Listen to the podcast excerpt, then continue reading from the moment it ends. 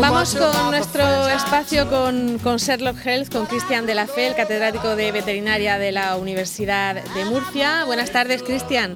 Hola Marta, buenas tardes. Bueno, y tenemos, tenemos varios asuntos interesantes. Uno que, directamente compete a los veterinarios, vamos, es, fácil verlo, y es el tema, perdón, de los, de los bisones, que, se ha estado hablando muchísimo esta semana en torno a si contagian, si no contagian, qué hacer con ellos. Eh, cuéntanos, Cristian, ¿qué, ¿qué es lo que ha pasado exactamente?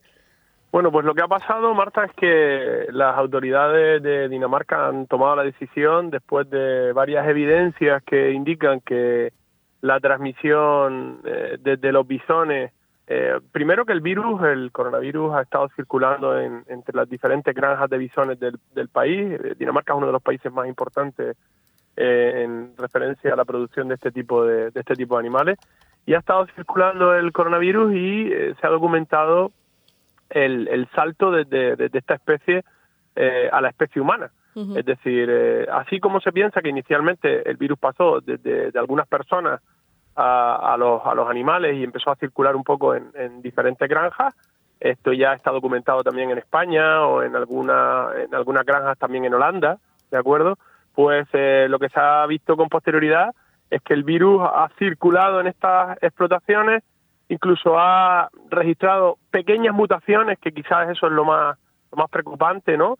Y, luego a partir de ahí pues ha saltado a, diferentes personas. Están aproximadamente documentados más de 200 personas que pueden haber eh, haberse infectado a partir del contacto con, con, esta especie, ¿no? Y ello ha llevado a las autoridades a ser, bueno, pues drásticas y eliminar todas las poblaciones de, de, este, de estos individuos en el país, que aproximadamente son más de 17 millones de individuos. Madre mía, este verano también pasó algo similar en, en España, ¿no? También hubo que, hacer ese sacrificio. Sí, correcto. Eh, hombre, en principio, eh, cuando se ha actuado, lo que se ha actuado era sobre las granjas donde se determinaba que estaba la infección presente, ¿no? Eh, en este caso, las autoridades venesas han actuado mucho más drásticamente todavía y van a eliminar directamente todas las poblaciones existentes en el país, ¿no? ¿Cuál es el problema? Pues que han documentado eso, pequeñas variantes del coronavirus que una vez eh, saltan de especie, pues los, virus tratan de adaptarse un poquito, eh, digamos, para que su replicación en el hospedador sea, sea más efectiva, ¿no? Mm. Entonces, pues esas pequeñas mutaciones que además afectan eh, a, la, a, la, a la proteína corona, la proteína spike, que es, digamos, el objetivo fundamental de todas las vacunas que se están intentando desarrollar frente al coronavirus, pues claro, mm, si hay ahí pequeñas mutaciones que luego saltan otra vez a la especie humana, pues siempre empieza a quedar la duda de si todas estas estrategias eh, vacunales como la que como la de Pfizer que se ha anunciado esta semana, pues van a ser efectivas o, no van a ser efectivas. hombre, aparte que corremos el peligro de que al volver al ser humano sea todavía más dañino, ¿no? De...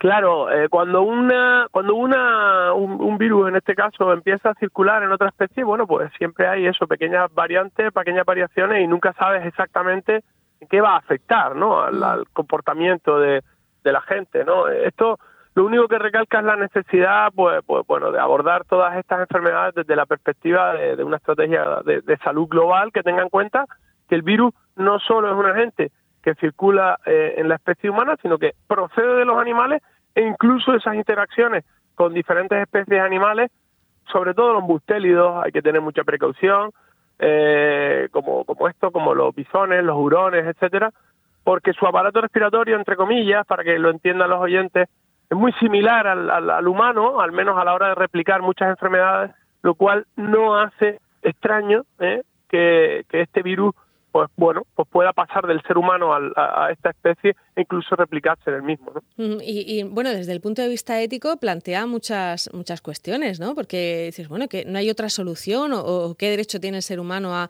exterminar a 17 millones de, de otra especie para, para evitar esa enfermedad, no sé, plantea muchas dudas, ¿no? Hombre, el, sacrificio parcial, en este caso total, bueno, pues aquí evidentemente yo entiendo que lo que ha pesado sobre todo son las, las razones de, salud pública, ¿no? Habiendo ya eh, documentada la, la, estando documentada la transmisión al ser humano y además lo que es preocupante, ¿no? Que al parecer, bueno, se han documentado cinco variantes diferentes del, del virus que han saltado desde los bisones a la especie humana Y una de ellas, concretamente la variante 5, eh, bueno, pues también han observado que cuando se pone, se confronta ese, ese, ese virus con eh, muestras de suero de pacientes que han superado el COVID, pues evidentemente con los anticuerpos que ayudan a, neutralizar el virus, al parecer es bastante o, menos eficaz, ¿de acuerdo? Es decir, mm. que ponen, ponen en evidencia que esas, esas variaciones que puede estar sufriendo el virus, como tú comentaste anteriormente, Marta, pueden ocasionar eh, variantes fenotípicas, es decir, consecuencias que, tengan algo que ver no solo con el tratamiento, sino sobre todo con, el desarrollo de posibles vacunas. Claro, evidentemente confrontar eh, una crisis sanitaria como estamos eh, padeciendo ahora mismo, pues yo creo que ahí, bueno, pues, pues ha, pesado mucho, ¿no? Con respecto a lo que es el sacrificio, evidentemente, pues de, la totalidad de, individuos de esta especie del país, ¿no? Ya, es que es eso, es que suena, suena duro y además dices, bueno, ¿y, qué vamos a hacer? ¿Exterminar a todos los hurones y bisones que hay en el, en el mundo para, para evitar que se produzca ese intercambio eh, de virus entre una especie y otra? No sé. Claro, el, el, problema no es ese, que, es que además si lo focalizáramos solo en esa especie, bueno, pues podría ser evidentemente bastante discutible, pero la situación es que yo estoy seguro de que, bueno, pues eso, hay diferentes especies que son pues como se está observando, ¿no? Algunas más esporádicamente, otras como estas que realmente son bastante sensibles al, al, coronavirus, ¿no?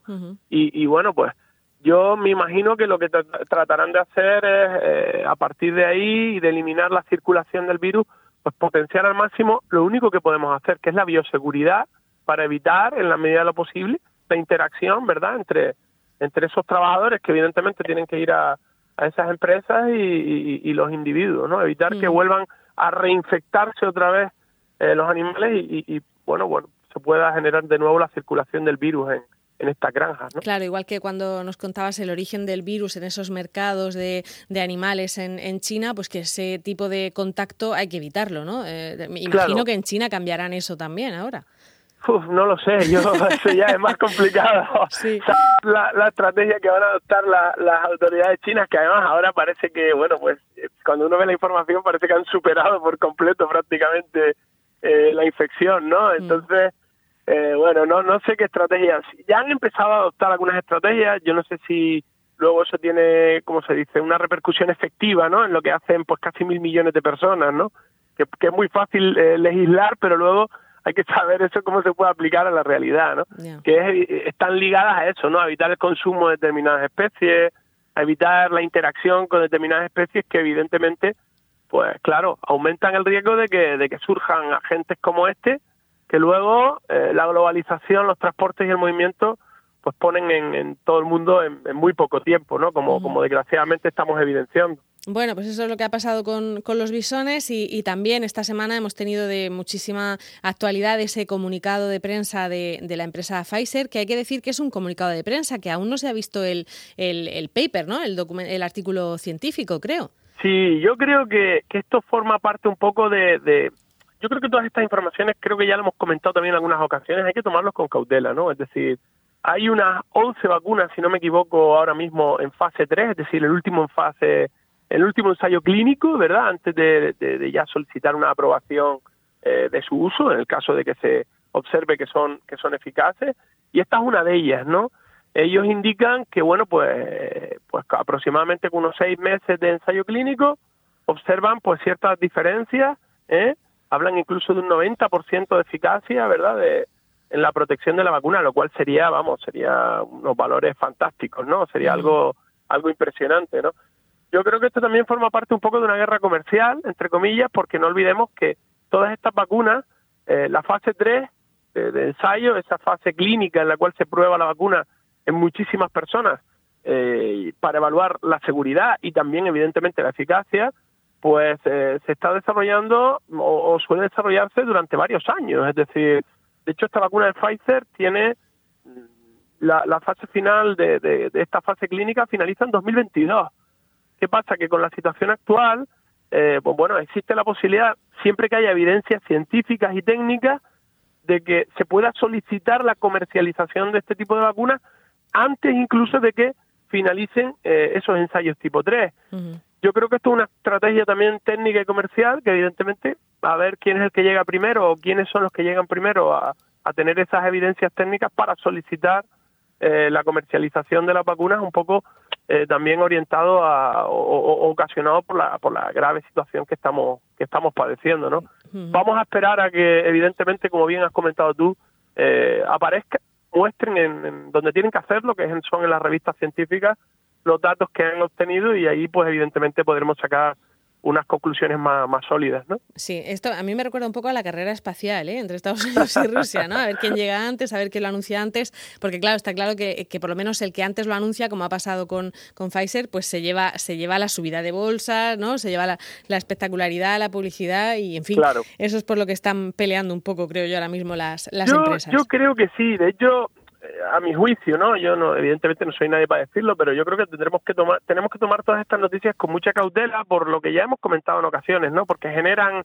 esperanza rápida o una idea de una fácil solución. Ya parece que vamos a estar vacunando a todo el mundo a final de año o a principio de enero.